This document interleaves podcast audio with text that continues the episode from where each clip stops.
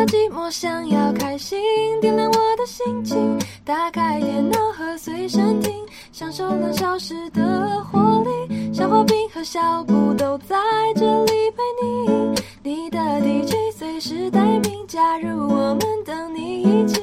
青春爱消遣，听见属于青春的声音。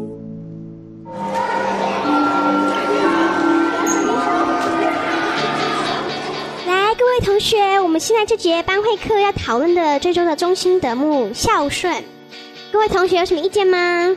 选我，选我！我觉得孝顺就是父母孝我的顺啊，他们都帮我写功课、长知识哦。老老师，我认为肖同学的意见非常不可取。俗话说，父母在，不远游；身体发肤，受之父母。肖同学，你这样的行为就是让我们全班蒙羞哎！羞羞脸，你自己也不是要爸妈送便当吗？还敢说？老师，你说说看呐、啊！大家安静！老师，看到这般的情景，是太痛心了。一定是老师没有教好你们，才会有你们这么令人心寒的学生啊！老师，我我代表全班同学向你道歉。我相信其他同学知道自己错了。我哪有错啊？我只是在青春抬杠啊！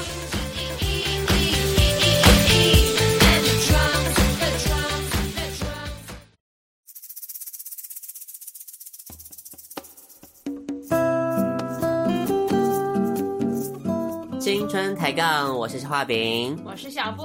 这个阶段呢，一样，我们有我们的青春大来宾，之前已经表现过两集，让小画饼算是这个小鹿乱撞的光头型男主厨。让我们欢迎我们的文琪。嗨，文琪很害羞。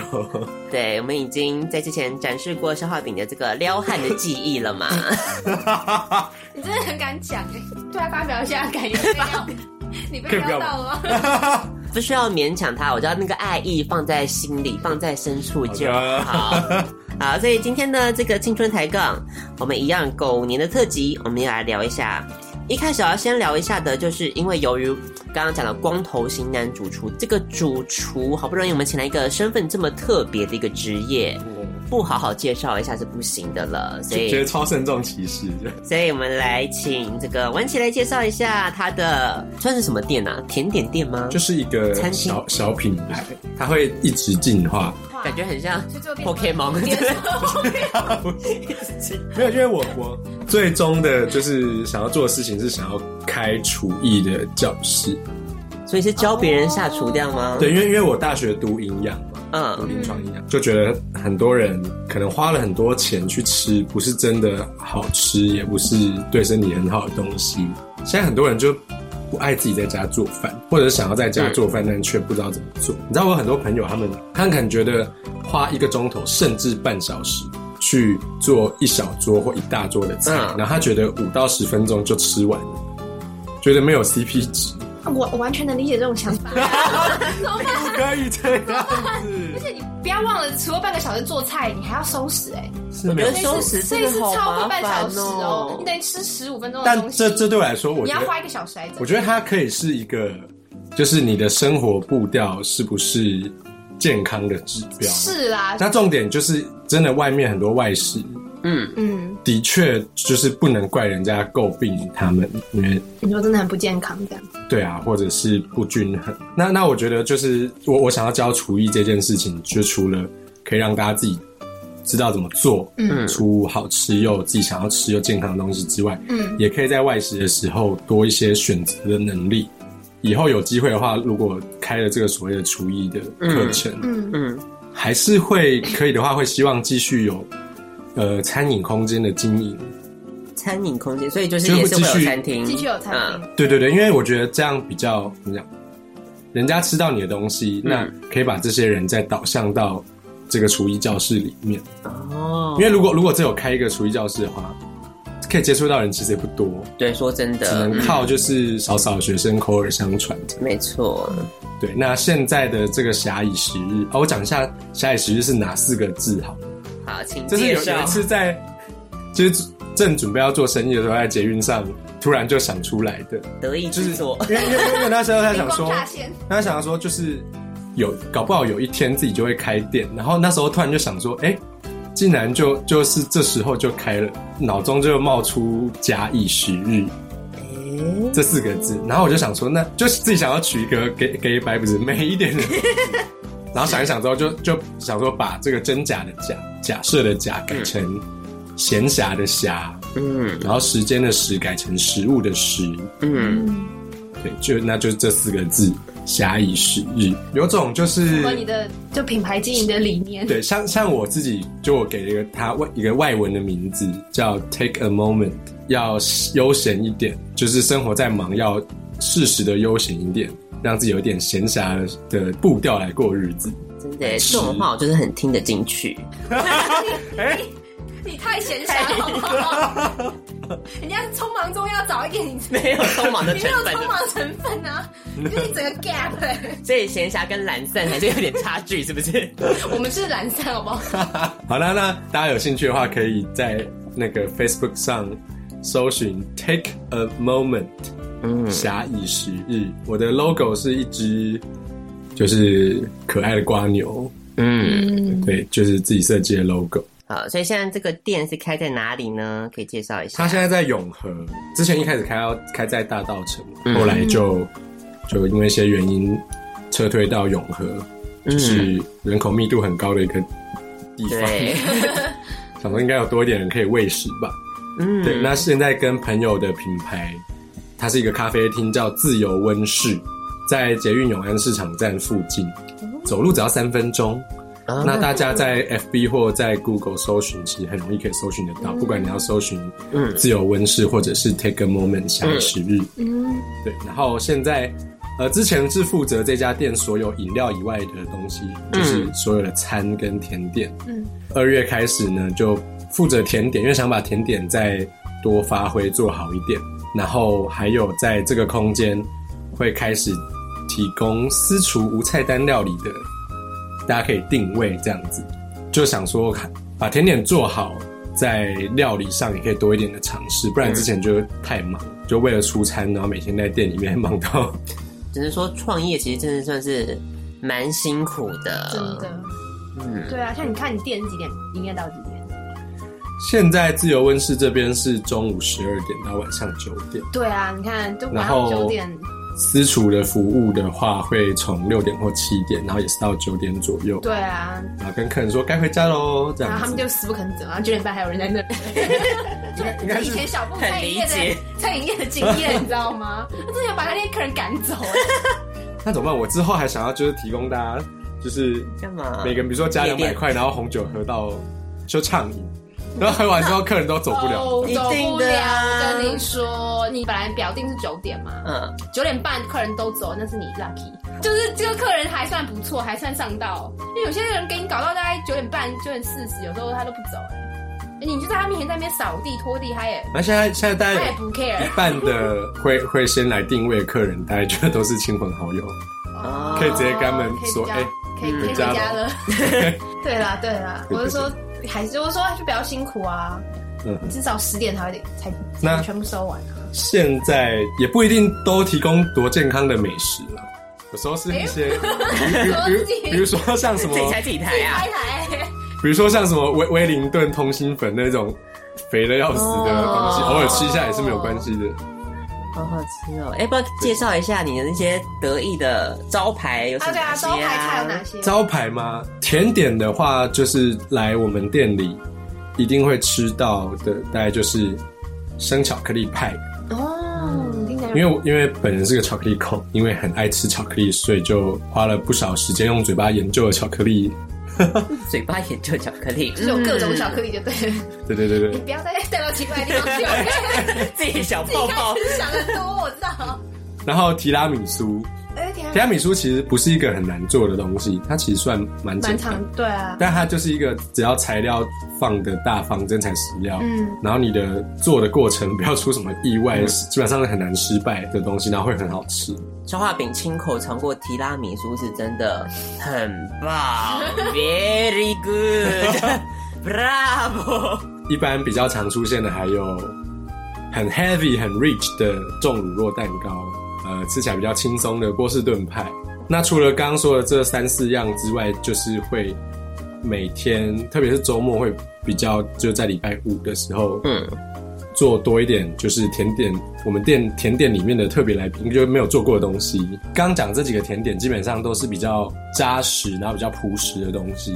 为了满足现在大家就是会想要多一点尝试，甚至有人喜欢拍照，所以就会比如说四样东西可能固定，比较固定，然后其他一两样就会一直换，然后会在它的卖相上多琢磨这样子。但是会比外面卖的还更尽量的少油少糖。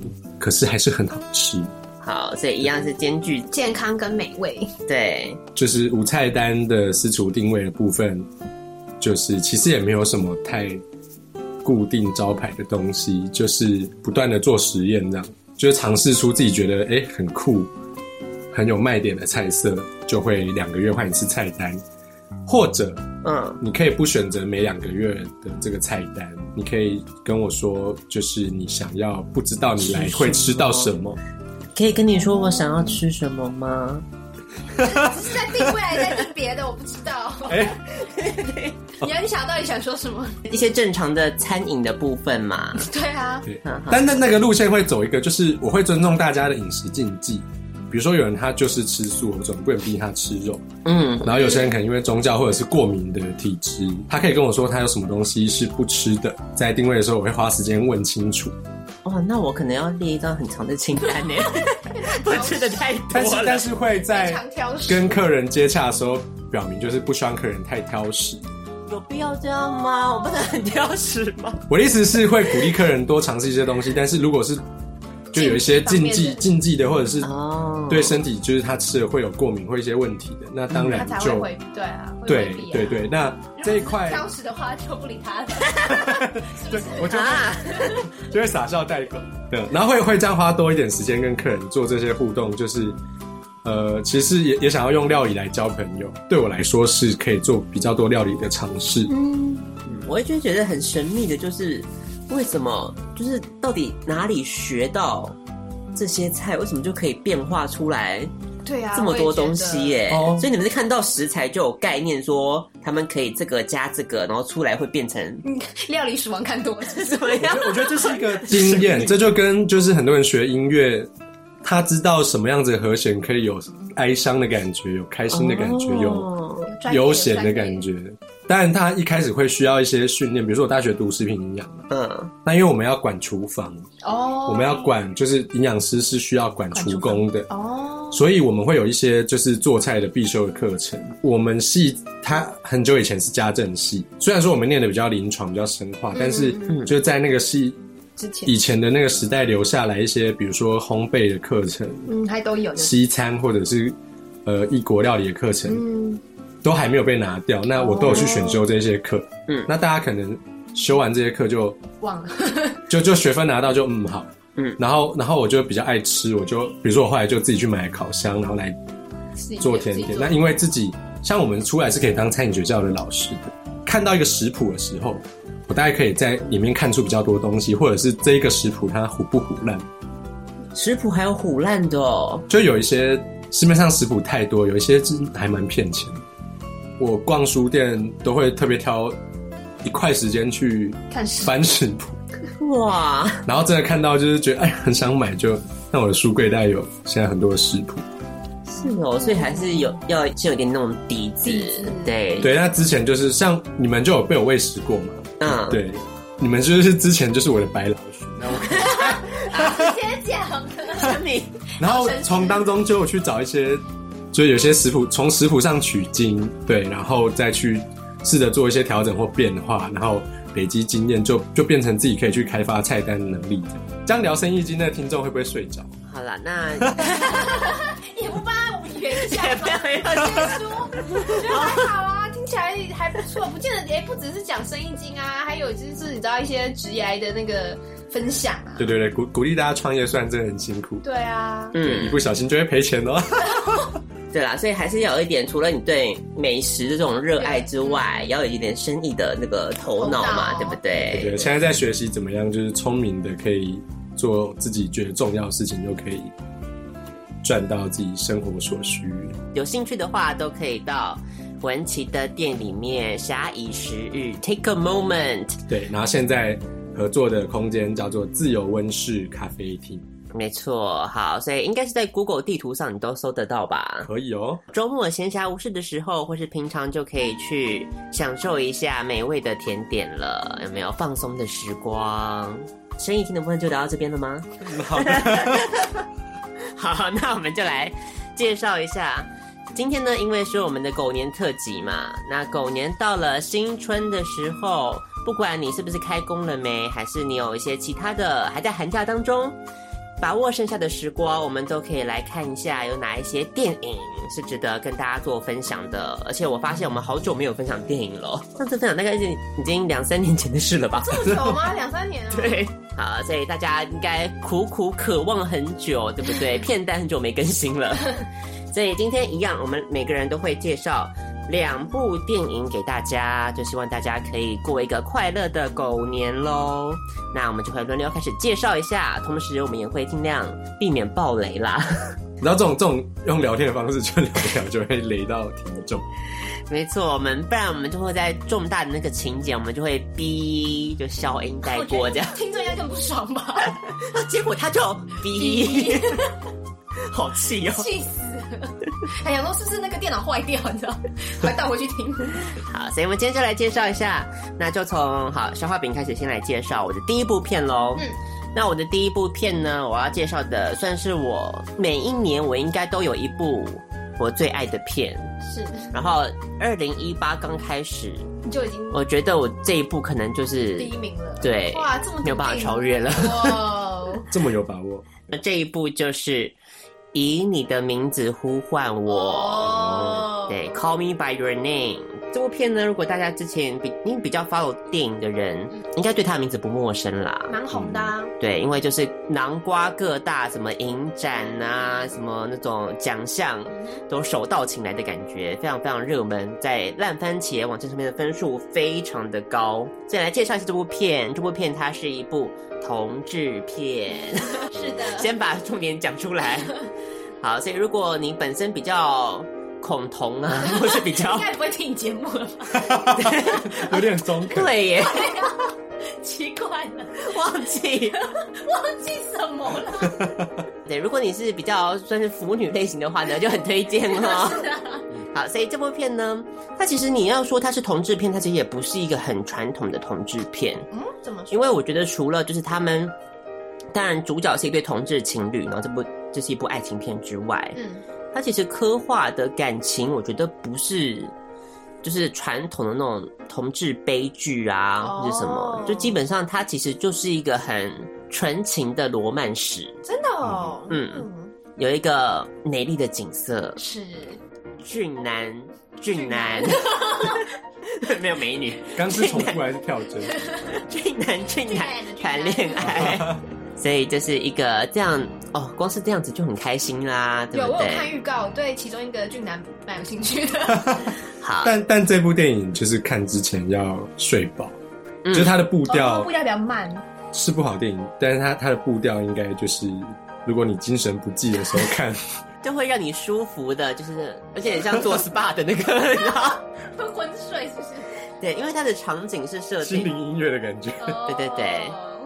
因为它的场景是设定在一九八零年代的意大利北部，嗯，然后那就是一个悠哉到不行的年代。你想想看，没有手机，然后也没有网络，真的，大家就是在夏日度假，每天炎炎夏日就没有事情，就躺在那边，哦、躺在泳池边，跳到水里面，去河边骑个脚踏车，悠哉到不行。光是这一点，我觉得就是很让、嗯、很让人觉得。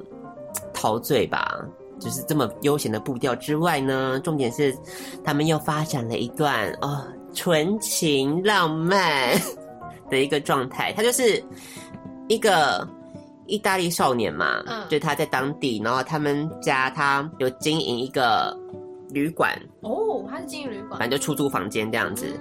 然后之后就来了一个从美国来的大帅哥，大帅哥，强调，对，美国来的大帅哥，然后是一个考古学吧，反正就是一个厉害的教授，就这样子，对，很有深度，对，很有深度的教授 来了哦，有深度的帅哥，有深度的帅哥，可遇不可求哎，有深度的帅哥跟一个才十七岁。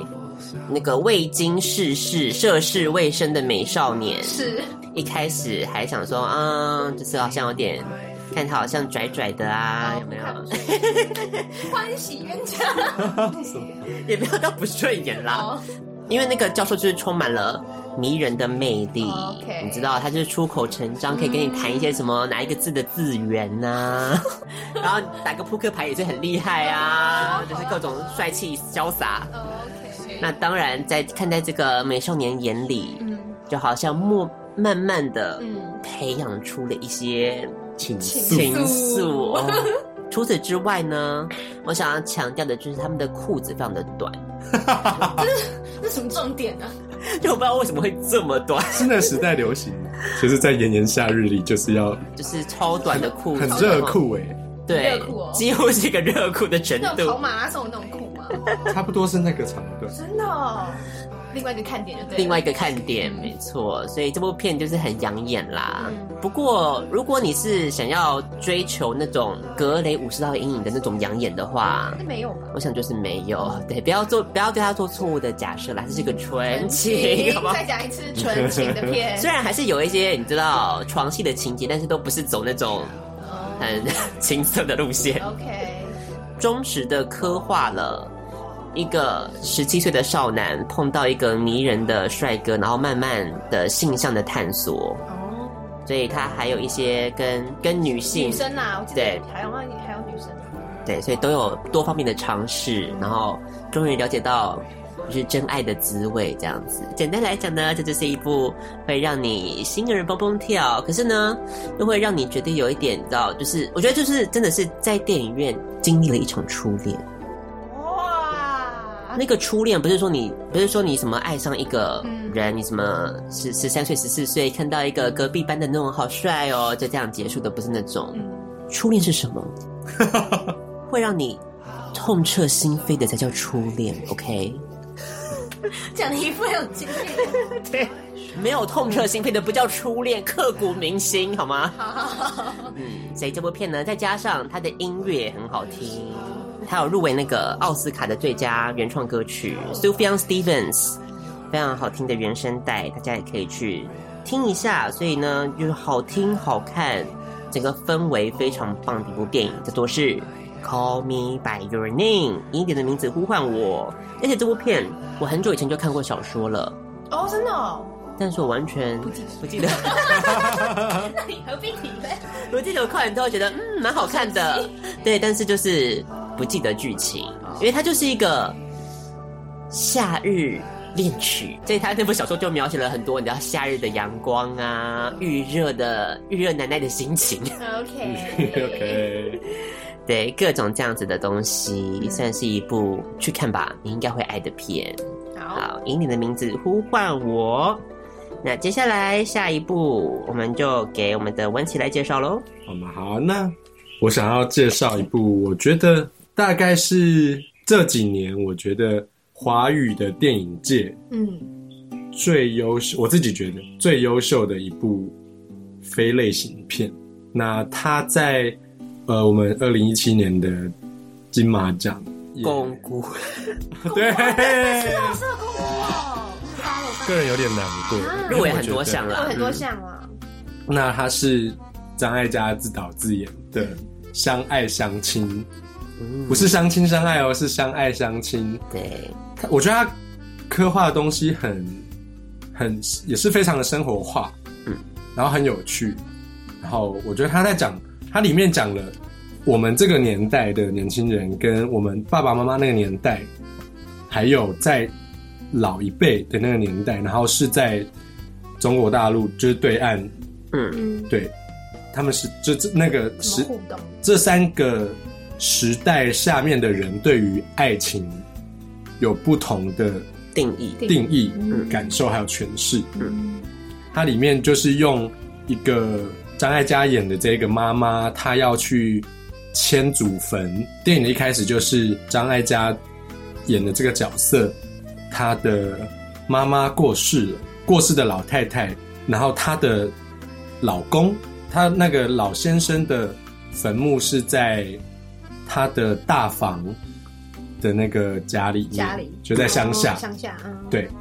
那张艾嘉演的这个妈妈的妈妈 是所谓的二房，是这个就是老先生他到了城里面之后再娶的，再娶的，对。哦。那但是那个大房的这个姥姥她并还没有过世。哦。那她不是，就虽然她的这一辈子没有跟她的先生先生有过太多什么样子的互动，嗯，但是身为那个时代下面的一个女性，她。觉得她不希望割舍这一个她的先生，就她死后，她还是希望她跟她先生合葬，是不是？对对对对对，她希望她的先生的坟墓就是，在她那，对，因为她觉得那是她先生，先生嗯，他不是她不想要就是二房的人把那个坟迁走，哦，但是就里面有非常多的冲突，对，然后你就可以看到，就是我们年轻的这一代跟我们上面这一代，嗯。的价值观就非常的不一样，嗯，然后他们在跟就是我们就是阿嬷的那一代，又又有不一样的价值观，还有对爱情不一样的诠释，嗯，然后我觉得非常的感人，我觉得可以去看完之后，可以更多的去同理，就是爸爸妈妈，就是他们的一些想法，跟就甚至阿公阿嬷那一辈，他们对于亲情还有爱情的一些想法，然后是一部非常非常写实的片子，嗯。它是个非类型片，然后很动人，故事的进行就是就真的可以看出我们这几个时代的不一样。那同样也是部需要精神好一点的，所以也是步调比较慢的片吗？对，就就是也也步调也不会也不会很慢啊，比较生活化的。像比如说我们都是蛮喜欢看在台湾所谓小众电影的嘛，但是其实老实说，这些可以思考很多东西、剧情很丰富的小众电影。的确就是需要在精神好的时候去消化，是是是，对对对对对，了解，才能够好好的享受。所以，如果你跟你家人，你跟你的父母亲或是祖父母，有没有阿公阿妈都一直有一些代沟或是冲突的话呢？也许看这部片，你可能会感受到不一样的看法。对，我觉得可以带给你一些跨时代的同理心。跨时代的同理心，好，非常好的一个。还有在解决这些就是家庭里面的冲突，嗯，我觉得里面很多的冲突应该对很多人来说感同身受。好，所以关于如果你对这种探讨一些家庭啊、一些亲情啊这些互动很有兴趣的话，很推荐你看的一部电影就是张艾嘉的。相爱相亲，好，那接下来就来轮到小布，换我。了，来介绍喽。来，真刚好，我介绍一部，就是可能刚刚看完前面两位介绍，你知道，已经精神有点萎靡的状态，刚好可以来看我现在推荐的这一部，嗯、因为这一部就是非常的商业片，它算是一个动作片的，嗯、然后是一个韩国电影，然后我刚查下来发现，其实蛮久了，是二零一三年的一个片子，嗯。哦，anyways，我就是很随机的看到这一部，然后它蛮特别的，好，先讲它的片名好了，它的片名叫做《间谍任务》，然后监是监视的监哦，它故意有用谐音吧，因为这是这个重点，它叫监视的监，然后谍就是间谍的谍，然后这个任务。哦，他这边有讲，好，先讲一下，他是他是翻拍一个香港电影，可是我没有叫跟踪，我没有看那一部香港电影，所以我是直接看，所以我不知道两者相差。呃，如果听众有看过，可以来留言说两个有什么不一样。反正这一部呢，他在讲说。就是韩国的警察里面有个特殊的小分队，他说这个分队专门在干什么呢？他们专门在跟踪，就是嫌疑人。就比如说，可能某一个凶杀案里面好了啊，现在他好，就凶杀案，比如说他有就是某一个他已经锁定他是嫌疑人，他就要在他的周遭就布置了各种就是探员，就是警察啦，只是可是他就伪装成比如说什么小贩呐、啊、计程车司机啊。或者是就是路过的学生什么，但就还还没有最正确凿的。对，所以要一直二十四小时一直跟踪他，一直是公办的征信社。对，可以这么说，可以这么说，是公办征信社没错。可是就是比较高级，因为蛮蛮费力的啦，因为很高，就是你要一直不断看他在干什么。他的任务更难的是说，他们没有确切目标是谁。比如说，他们可能只是从监视器里面找到嫌疑，可能嫌疑人可能知道是男生，比如说一百七十公分，然后可能长发，他可能就只有这三个特征哦。他就要画出一个他们认为是嫌疑犯所在的地方，嗯，他们就要就这一个区块就开始找寻，认为是他们认为是嫌疑人的。人，好难哦，超难的。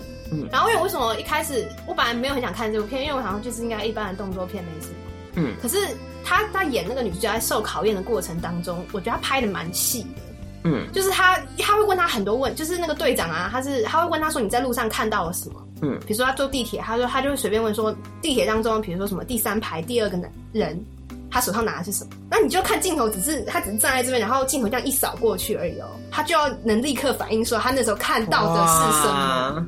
就是他的观察力，跟他就是不但是有那种 photographic memory，嗯，他是要立刻能换出，就是他看到的是什么，就比机器还强，你知道？拍的还不错，就觉得、嗯、哦，女主角真的很厉害。嗯，然后对，然后就顺利顺利的考入那个小分队里面。我觉得不错的点就是，我觉得一般商业片能拍成这样，我觉得真的不错，因为它情节非常的紧凑，嗯，可能剧情没有很多，嗯，可是它的镜头就是镜头跟镜头之间，你会感受到它就是处理的很好，它每个细节都交代的蛮清楚，嗯，就他跟你讲说为什么会找到是他，嗯，然后跟你讲说为什么他们会就是限缩在那个范围里面，嗯，然后更厉害的是你可以看他他们开始出任务的时候，你会看到他们发挥他们各就是他们队友里面有各自的专长，然后各自就是要怎么灵机应变啊，如果发生什么事要怎么样。伪装自己这些部分，嗯、我觉得还拍的蛮不错的，就不太需要用脑，但是有娱乐到。嗯，对对，对，对，所以算是一部精彩的动作片。对，算是一部精彩的动作片。对，我觉得还拍的蛮好的商业片。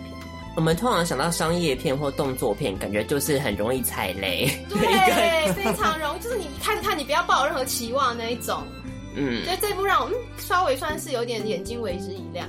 好，对对对，所以不要想说就是动作片都没有好看的，有没有？还是有，还不错，真的。想去找来看一下。对啊，所以这部片就是叫做什么呢？间谍任务。现在懂为什么要叫监视的监了吗？好，对，我们要监视嘛，找出那个嫌疑人。对，然后反派 boss 很帅哦。赶快再补一句，赶快再补一句，女主角也不错哦。对。好，所以韩国电影，韩国电影。好，所以大家可以去找来看这个《间谍任务》。是的。I think it's time to call your landlord. Just tell him that you're moving out. Yeah, you're tired of his stupid rules anyway. I think it's time to pack some boxes. We'll load them up into my car. We'll leave your mattress by the road and drive away to my place. My place. Your place. Your place. A little hideaway.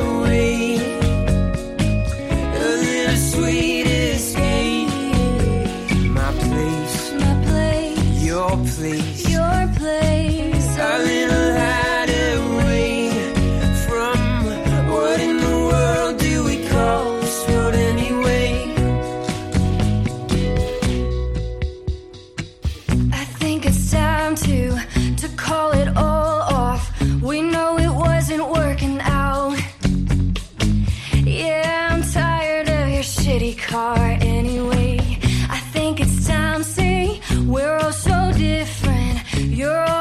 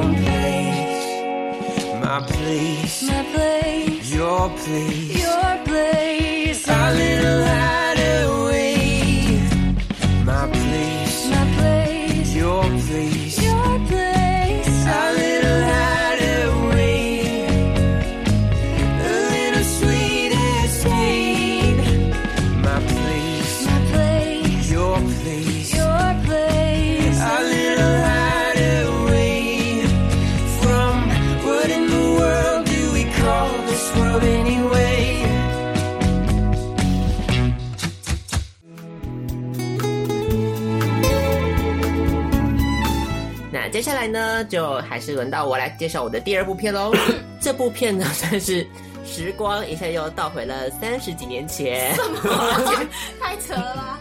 我要介绍一部老片，但是这部片也是我最最近才看到的，因为最近 MOD 才刚上。这部片呢，如果你是奥黛丽·赫本迷的话呢，也许你看过，也许你还没有机会看过。这部片叫做是《盲女惊魂记》啊，应该说是奥黛丽·赫本里面比较算冷门一点的吗？因为大家想到她就会想到什么罗马假期呀、啊、蒂凡内这种对啊浪漫爱情的角色，对不对？可是这部片呢，《盲女惊魂记》对。有发挥到一点演技派的部分哦，不要以为奥黛丽·赫本只是花瓶哦。谁敢这样讲啊？只有你敢这样讲吧？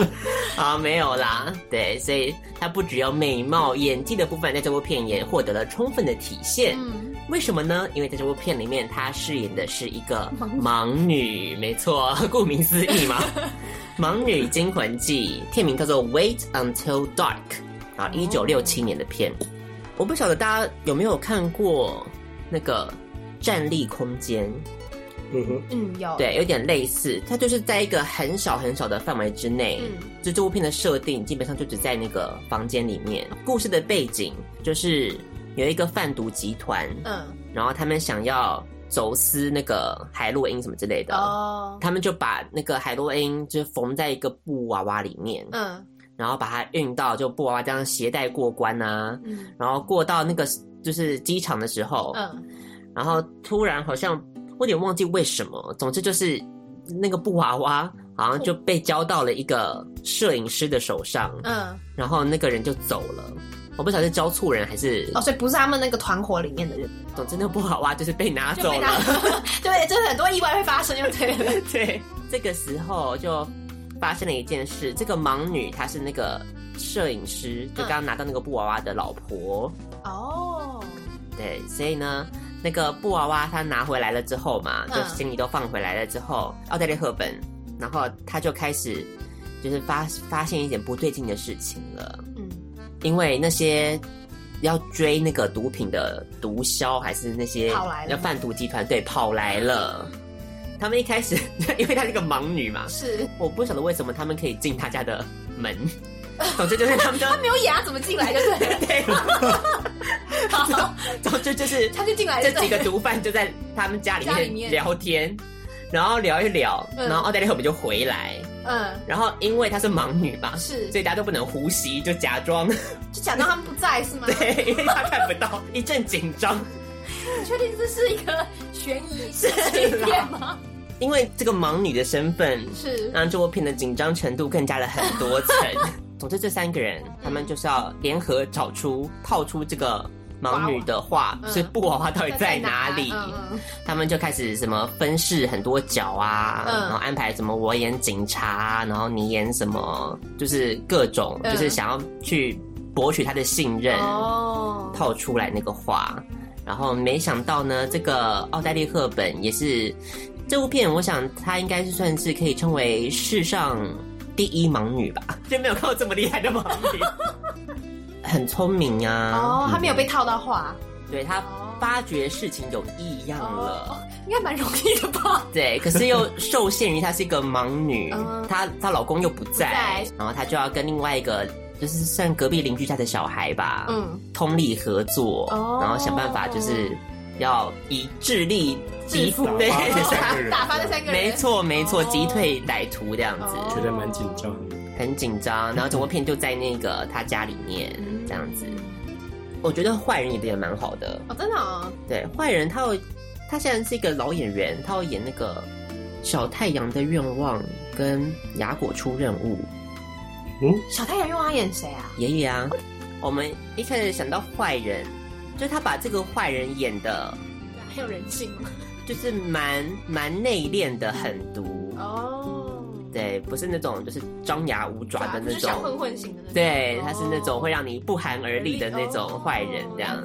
对，所以坏人 PK 盲女，到底谁会获胜呢？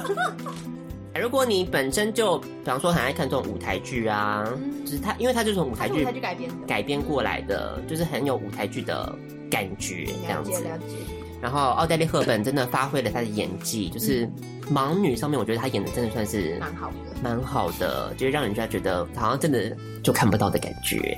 哎，她还真的是为了这部片，然后去去盲人学校啊，还蒙自己眼睛啊，反正就是，然后戴什么会让自己视力恶化的什么隐形眼镜之类，反正就是很拼啦，下很大的苦功。对，所以她也有入围那个奥斯卡女主角这样子。这部片算是她比较老气。老齐，老齐，后期，后期可以吗？比较年纪比较稍长的之后的作品，是演技派的奥黛丽·赫本，没错。好，所以大家可以去看一下这部《盲女惊魂记》。我觉得它的确是，虽然你细想，它可能剧情会有一些 bug，但是你刚刚好像全部讲出来了。但是不重要，重点是他有成功营造那个气氛啦，是有有营造出紧张悬疑的气氛。没错，好，所以蛮有趣的一部片，叫做是《盲女惊魂记》（Wait Until Dark）。嗯，好，接下来就该温琪介绍第二部片喽。好哟，这部电影也是也是算是在台湾小众电影，然后有艺术片的感觉。这是一部法国电影，它叫做《天上再见》。呃，它是一个小说改编的电影。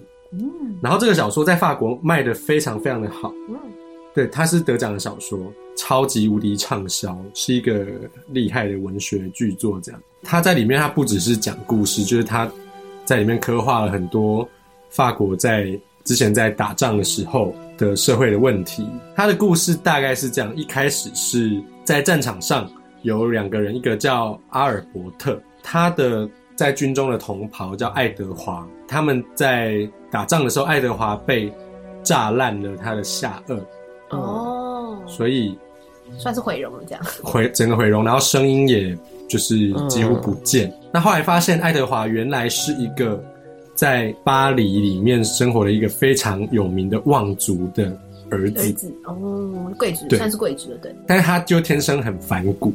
哦。然后他跟家里的关系其实不是这么的好，应该说很不好。他大概就是恨透了他的爸爸。嗯，哦。应该说他爸爸是他生命当中的一个，对他来说就是在成长过程造成一些对他来说重要的创伤。然后他家的那个非常挥霍，然后非常有钱、非常有声望的这个社会地位，让他看透了一些社会顶层的丑恶。哦，所以他其实他虽然是一个富富家公子，但是他其实他很讨厌他们，对，他很讨厌这样子的上流社会。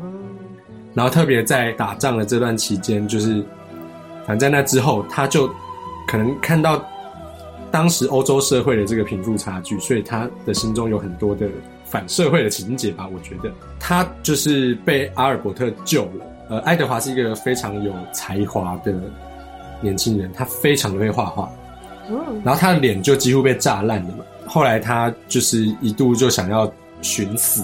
他一开始很就是很生气，为什么阿尔伯特要救了他？但后来他就想说，好，那既然这样，他就活下来吧。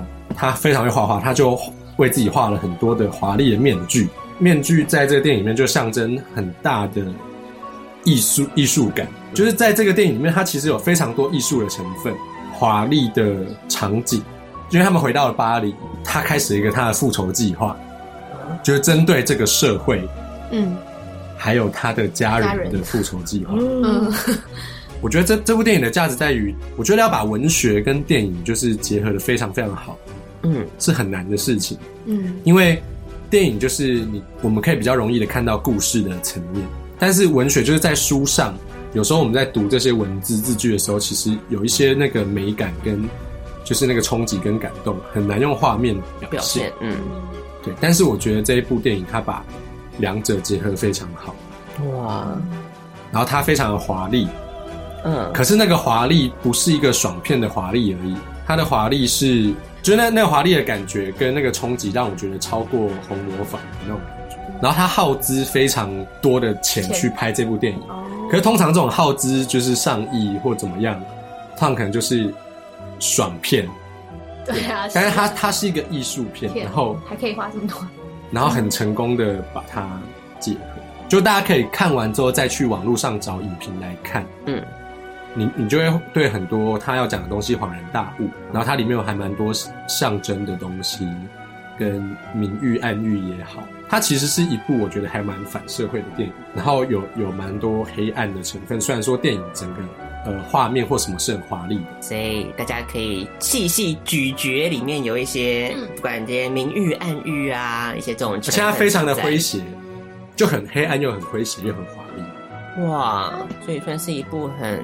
复合化经营的一部片，这么奇怪的注解？对啊，这一次法国片叫做是《天上再见》。好的，接下来小布，你的最后一部片，看我了耶！我记，那我介绍一下现在大家去电影院就可以看到的片好了，就是我的，就是前几哎、欸，昨天前两天才去看，它就叫做《决胜女王》，对，我们的 Jessica Chastain，对。我我我说服我爸去看这部电影，主要原因好，就是其实就是因为 Jessica Chastain。嗯，对，她她是我的好莱坞女神。对对对对，文琪也很喜欢，因为她片型有点跟宫崎骏就有点有点小小的类似啦。似因为就是她的角色设定也是一个算是女主角，就是 Jessica Chastain 是一个算是女强人的一个形一个形象这样子。嗯，然后主要在讲她是说这个哇，她为什么是女强人呢？她从事的行业跟一般人不太一样。这应该不算暴雷吧？应该一开始知道他从事的行业算是他开赌局，开赌局。对，他私下帮各种政商名流，他有他有 schedule 的，比如说他一个礼拜，比如说星期二，每个星期二他就会开一场，就是政商名流都会来参加的一个赌局。嗯，然后他们玩什么？他们就是玩德州扑克。嗯。他他从他一开始从小小的经营开始讲，然后讲到后来他越经营越大的故事，嗯、然后后来他也其实也有也有讲，可是我觉得他那部分刻画的不是很好，就没有很明显感受到他在纽约就是享受或者是沉沦在那种纸醉金迷的生活啊，就是只看到他在嗑药啦，嗯哼，但没有很深刻的感受到就是他有多纸醉金迷 或，或多沉沦，你知道吗？就那边刻画的没有很深很深。就是看到哦，他是有在嗑药，哦，他是有接受，他是有一些压力在他身上，嗯，所以有人就是一夕之间就是倾家荡产，嗯，然后本来朝政商名流的退出，跑到什么佛罗里达去当代课老师，然后没多久也自自杀了，嗯嗯，他就觉得好像他背着这些人的罪在身上，嗯，然后一样这部分我觉得他刻画的也没有很深，只是只是带过，毕竟商业片嘛，商业片不用太对，不要太计较，可是。整体节奏也是蛮明朗的啦，蛮快进入状况，然后可以看得出来他的一些就是从无到有，然后又从有到无的一个就是发展的过程。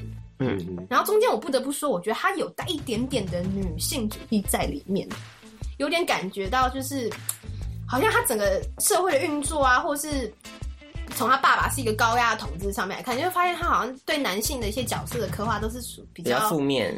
负面就算可以，好像能够感受到，好像就是宰制整个社会运作或者什么，都是以男性的有点父权社会的影子在里面。有一点，因为看他所有的政商名流一定都男的嘛，嗯，他要要来打牌一定都男生，嗯、然后他的他的法法官是男生，他的检察官是男生，他的辩护律师也是男生，你就可以看到整是一个，就好像他一个人面对所有的一个女性面对一个女性所有男性的恶意那种感觉，你知道吗？他觉得就是在他的这些赌局的那个操控之下，可以看到那些人就是还算不错的商业片了，也是哦。不过他台词有一点点多，就是他算是一个旁白会一直，就是女主角会一直叙事、一直旁白的一个片，也是需要稍微精神。好一点的，好一些。可是他节奏算快的啦，只是怕你 miss 掉那些台词，你可能后面剧情可能不是那么接不起来，就比较紧凑一点，对对，可能不会接的那么顺，嗯、可是还是可以看啊。不会像可能其他片需要你知道十二分的精神这样，他是可能大概八分精神应该就可以了。好，绝世女王，是的，他也在我就是过年左右的口袋名单之一，可可看啊。哎，最近好看的电影好多，哇，要花很多钱。是的，好，所以呢，我们今天介绍完这六部电影之后呢，相信大家应该。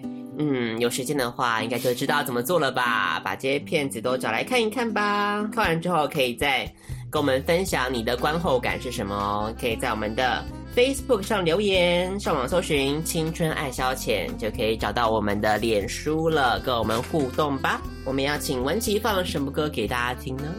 那我们来听啊，也是蛮久以前的歌，但是我们的高中时代，嗯哼，有一个乐团叫阿佩乐团，Yes。他有一首歌叫做《生活》，生活应该是已经他算是解散单飞后的哦，对对，阿佩乐团的主唱阿佩，对，他的配自己的即兴配的生活，好，那就请大家来听这首非常我觉得轻快可爱的歌曲《生活》，那送上给大家。最后一个 part，我们再回到我们的青春藤解心语，Yes。